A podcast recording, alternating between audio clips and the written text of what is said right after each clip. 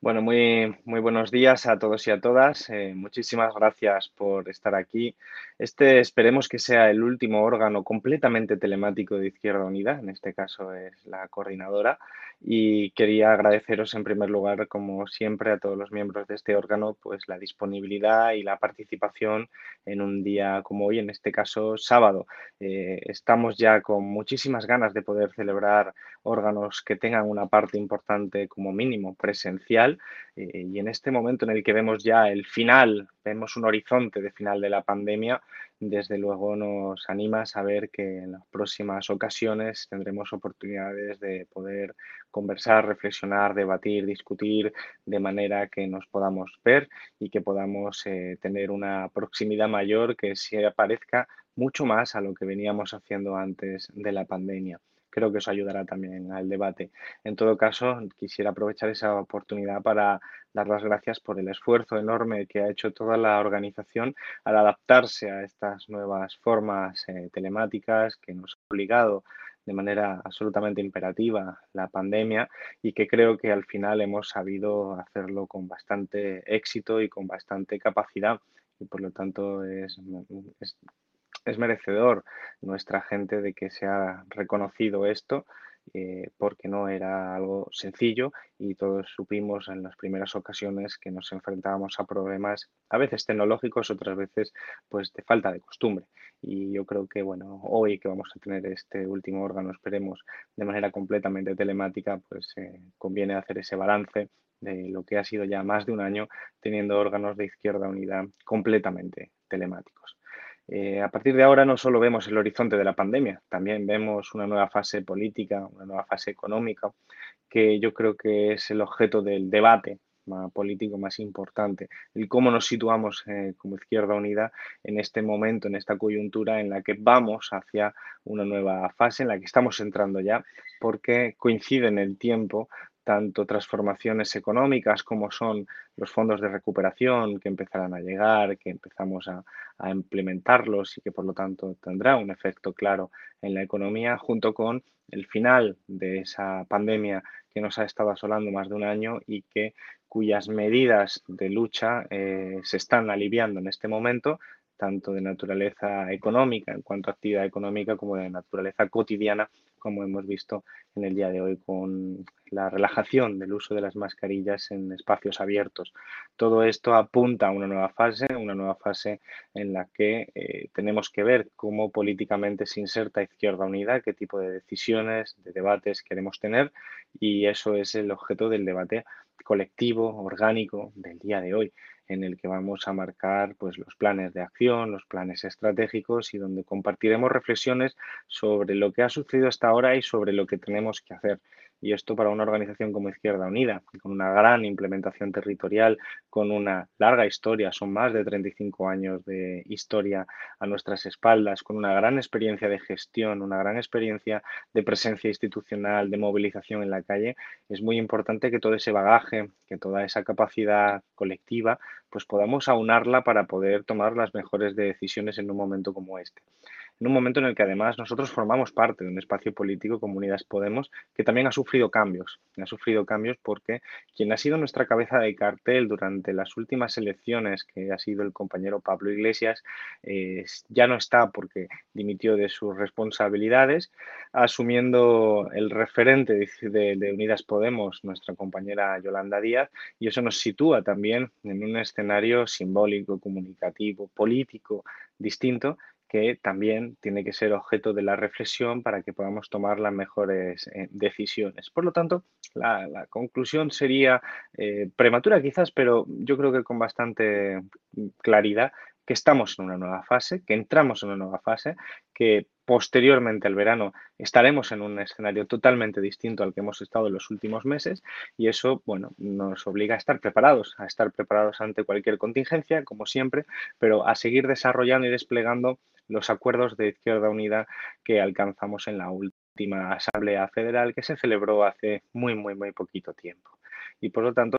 tenemos eh, muy frescos los debates que queremos hacer en términos estratégicos y términos políticos y ahora tenemos que aterrizarlo en el ámbito, digamos, de las decisiones concretas con coyunturas que van cambiando y coyunturas que nos obligan a tomar decisiones de manera, a veces, de manera muy urgente. Sin duda, en esta nueva fase, decía antes, uno de los elementos centrales es el papel económico, el papel de los fondos europeos, el papel de, bueno, de la recuperación económica, esta vez de una manera totalmente distinta como fue la gestión de la crisis anterior. La crisis anterior se gestó y, se gestionó a la manera neoliberal, es decir, con recortes sobre el espacio público, recortes sobre los derechos de la clase trabajadora y, sobre todo, eh, en última instancia, con una política destinada a proteger los privilegios de quienes más tenían en ese momento. Esto que estamos sufriendo en este, en este momento actual, que es la, gestión, digamos, económica de la pandemia y de las medidas que, se, que fueron necesarias para atajar la pandemia, tiene unos parámetros totalmente distintos. Desde el gobierno, con una participación nuestra eh, muy determinante, muy clara, muy influyente, hemos podido desplegar un escudo social para proteger a las familias trabajadoras, proteger el tejido productivo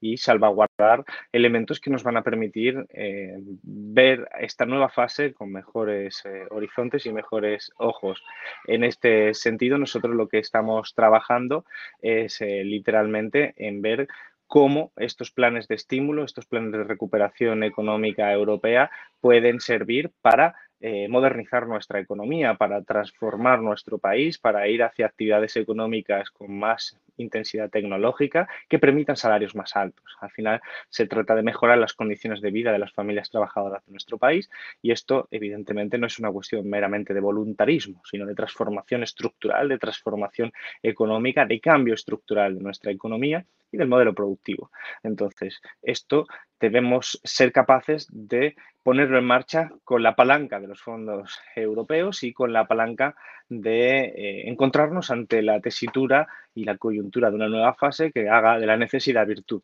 Y este es un eh, horizonte estratégico que Izquierda Unida lleva reclamando los 35 años de su existencia en la denuncia de cómo funcionaba nuestra economía y ahora lo que tenemos por delante es una oportunidad que nos sitúa además la historia en el lado de estar en el gobierno, lo que significa que tenemos también una capacidad de influencia y de, eh, condicionamiento de las próximas sendas de desarrollo muy notable, muy importante e histórica en términos recientes de, en cuanto a, presencia en el, gobierno. Eh, naturalmente esto no es mera abstracción, esto tiene que ver con cosas cotidianas. He hablado del salario, He hablado de las condiciones materiales de vida de las familias trabajadoras, pero por ejemplo cuando hablamos de problemas coyunturales como estamos afrontando ahora, eh, como es por ejemplo la subida de los suministros básicos, la subida del precio de los suministros básicos, entre ellos la luz, nos encontramos con mucha claridad con eh, bueno, una explicación que hunde su raíz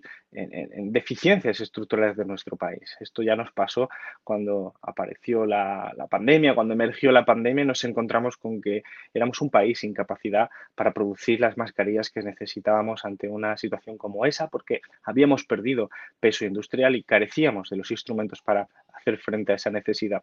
Lo mismo ocurre de repente cuando tenemos eh, una dependencia energética tan importante como la que tiene nuestro país y de repente nos encontramos con una subida de los precios de la energía, mm, explicados por múltiples causas, pero una de ellas son los mercados internacionales que ahondan en los déficits que tenemos como, país, en este caso energético. Por eso las apuestas estructurales que tenemos que hacer y que estamos haciendo como país, como gobierno, como izquierda, como espacio progresista, tienen que ser apostar por las energías renovables, apostar por las energías más baratas, apostar por una reforma integral del mercado energético que lo haga más barato, que lo haga más justo y que lo haga desde luego orientado a la transición ecológica porque vivimos una crisis ecosocial que está destruyendo nuestro planeta, que está destruyendo nuestras relaciones sociales y que en última instancia las alertas de los científicos están siendo mayormente ignoradas por la población eh, general y sobre todo por las administraciones públicas que son las que deberían tomar las acciones más contundentes. Y por eso estos elementos tienen que incorporarse en una reforma total que tenga como consecuencias, como efectos más cotidianos, en este caso, una factura de la luz asumible, una factura de la luz que permita a la gente poder efectivamente llegar a, fin de mes con capacidad de pagar la factura. Y ahí se entrecruzan las condiciones salariales, las condiciones laborales con, evidentemente, la capacidad de poder hacer frente a las diferentes facturas que permiten desarrollar una vida digna y que permiten calentar nuestro hogar en invierno, que permiten eh, poner el aire acondicionado en verano en aquellos lugares, especialmente del sur de, nuestro país, que tienen eh, bueno, pues unas temperaturas muy, muy, muy elevadas estos meses del año. Todas estas reformas estructurales son parte de esa modernización de nuestro país, pero siempre orientadas no desde un punto abstracto, sino un punto concreto de la eh, mejora de vida de las familias trabajadoras. Eso podríamos decir prácticamente lo mismo del salario mínimo interprofesional. Se ha demostrado ya que tiene unos efectos netos muy positivos sobre la economía y sobre todo sobre las familias que de repente encuentran que gracias a esa acción del gobierno, gracias a esa acción del Ministerio de Trabajo, gracias a esa acción de Unidas Podemos, tienen más dinero a final de mes porque contaban con un salario mínimo que ha subido en el último, en el último año. Y eso es más dinero para afrontar los gastos de la vida y eso es más dinero también para poder desarrollar una vida digna. Y hay evidentemente debate legítimo sobre si el salario mínimo es bueno o es malo. Yo creo que es evidente también que desde el punto de vista de quienes reciben ese salario ha tenido un impacto extraordinariamente positivo y de manera neta, global, no debemos olvidar que no solo mejora las condiciones de vida de las familias que lo reciben, sino que también estimula la economía, permite además hacer lo que técnicamente se llama una eh, medida contracíclica en un momento en el que venía la crisis, tener salarios más altos ha, ayudado a mitigar el impacto negativo de, la, de, los efectos económicos de la pandemia. Por eso creo que hay margen para subir el salario mínimo interprofesional, por eso creo que hay margen para eh, suscribir lo que dicen los agentes sociales, para seguir empujando en la dirección de corregir toda la política neoliberal, atacar y corregir en un sentido absolutamente pleno toda la política neoliberal de las últimas décadas y empezar a entender que eh, la clase trabajadora tiene que recuperar derechos que se han perdido durante la última década. Y esto también incorpora naturalmente al salario mínimo interprofesional, además de otras medidas que ya hemos discutido en numerosas ocasiones. Y junto con estas cuestiones más laborales, no podemos dejar de, de citar que hace muy poquito tiempo, hace apenas unas cuantas horas, se ha entrado en vigor por fin la, ley de eutanasia en nuestro país, avanzando por lo tanto en derechos civiles de manera ya formal y administrativa en nuestro país, consolidando así una tendencia de la que debemos estar orgullosos y es que somos un país que avanza a velocidades prácticamente de vanguardia en temas de derechos civiles, a pesar de que hay importantísimas resistencias desde el lado conservador, incluso desde el lado reaccionario, a que se consoliden esta serie de derechos. Estamos hablando de unos derechos, el de la ley de eutanasia, lo que suscribe la ley de eutanasia, que ha sido gracias a la sociedad civil, gracias a múltiples profesionales, a miles de personas que se han movilizado durante décadas para conseguir que este derecho pueda estar recogido en el BOE y que han enfrentado ataques de todo tipo por parte de los elementos conservadores y reaccionarios de nuestro país. Afortunadamente, finalmente, la mayoría social se ha abierto paso, no solo la que se expresaba ya en las encuestas en favor de estas medidas, sino también la que se expresaba políticamente y que bueno, durante los últimos años habíamos tenido varios intentos fracasados de poder sacar adelante esta ley, ya que es, está en vigor desde hace apenas unas cuantas horas, creo que es motivo para felicitarnos y sin embargo no bajar la guardia. Somos un país muy moderno, somos un país vanguardia en los derechos civiles, pero esos mismos derechos civiles están siendo amenazados, no solo por los elementos políticos partidistas reaccionarios de nuestro país, estoy hablando de Vox, estoy hablando del PP, estoy hablando en muchos casos de partes importantes de otros partidos, pero eh, no es solo que recurran ante la justicia a leyes que se aprueban por el Parlamento, como es en el caso de la ley de eutanasia, es que estamos pidiendo como en el caso de otros derechos consolidados ya hace bastante más tiempo, como es, por ejemplo, el reconocimiento del matrimonio entre las personas del mismo sexo o todos los derechos que tienen que ver con lo que se podría eh, decir los derechos civiles de LGTBI y, todos los eh, aspectos en los que desde el vector feminista se ha ido construyendo nuevos pilares y consolidación de derechos, eh, a pesar de que muchos y grandes aspectos se han conseguido en los últimos años, todavía hoy vemos cada semana, nos encontramos cada día con titulares sobre agresiones homófobas en nuestro país, producida por grupos ultras que atacan a personas jóvenes, mayores, que van de la calle con sus parejas, con las personas a las que aman y son agredidas sencillamente por esa condición. Y creo que tenemos que estar alerta a ese resurgir de la ultraderecha y a la complicidad con la que se les recibe por parte de partidos políticos de ultraderecha como Vox y de los que dependen eh, gobiernos del Partido Popular en diferentes comunidades autónomas como es Madrid, Andalucía o Murcia, que acaban implantando programas ideológicos reaccionarios en esta materia para poder seguir gobernando. Es enormemente preocupante y a las puertas ahora de la conmemoración y del Día del Orgullo Gay es muy importante que seamos capaces de entender que todas estas conquistas que se han conseguido gracias a la presión, a la movilización de la sociedad civil en los últimos años, están siempre amenazadas, están continuamente amenazadas. Lo estamos viendo estos días, no solo en nuestro país, sino también en la Unión Europea, como hay diferentes actores que eh, niegan los derechos de las personas homosexuales, que los atacan, que los agreden y que además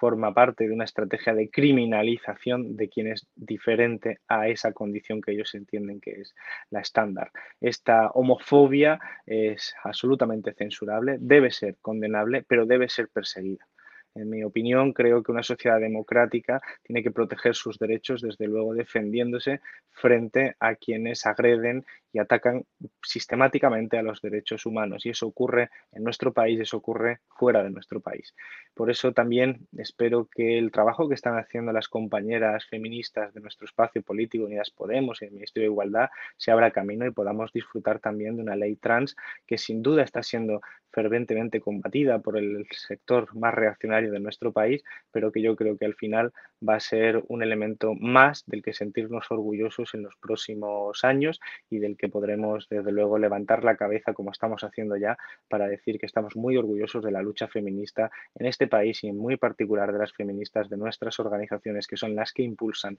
este tipo de reformas y de consolidación de derechos.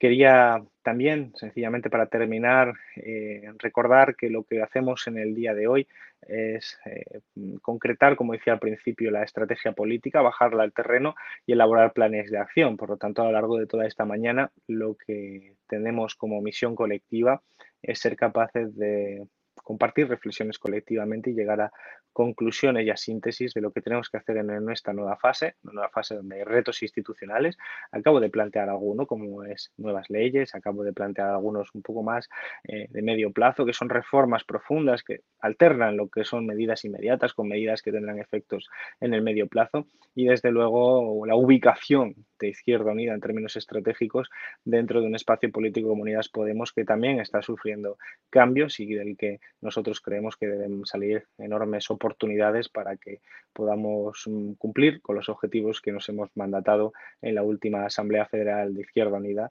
y naturalmente compartidos en gran medida por el espacio político de Unidas Podemos. Así que nada más, muchas gracias y muy buen debate. Espero que entre todos podamos eh, poner en marcha ese pensamiento republicano que siempre recordamos y es que muchas cabezas piensan mejor que unas pocas. Muchísimas gracias, salud y república.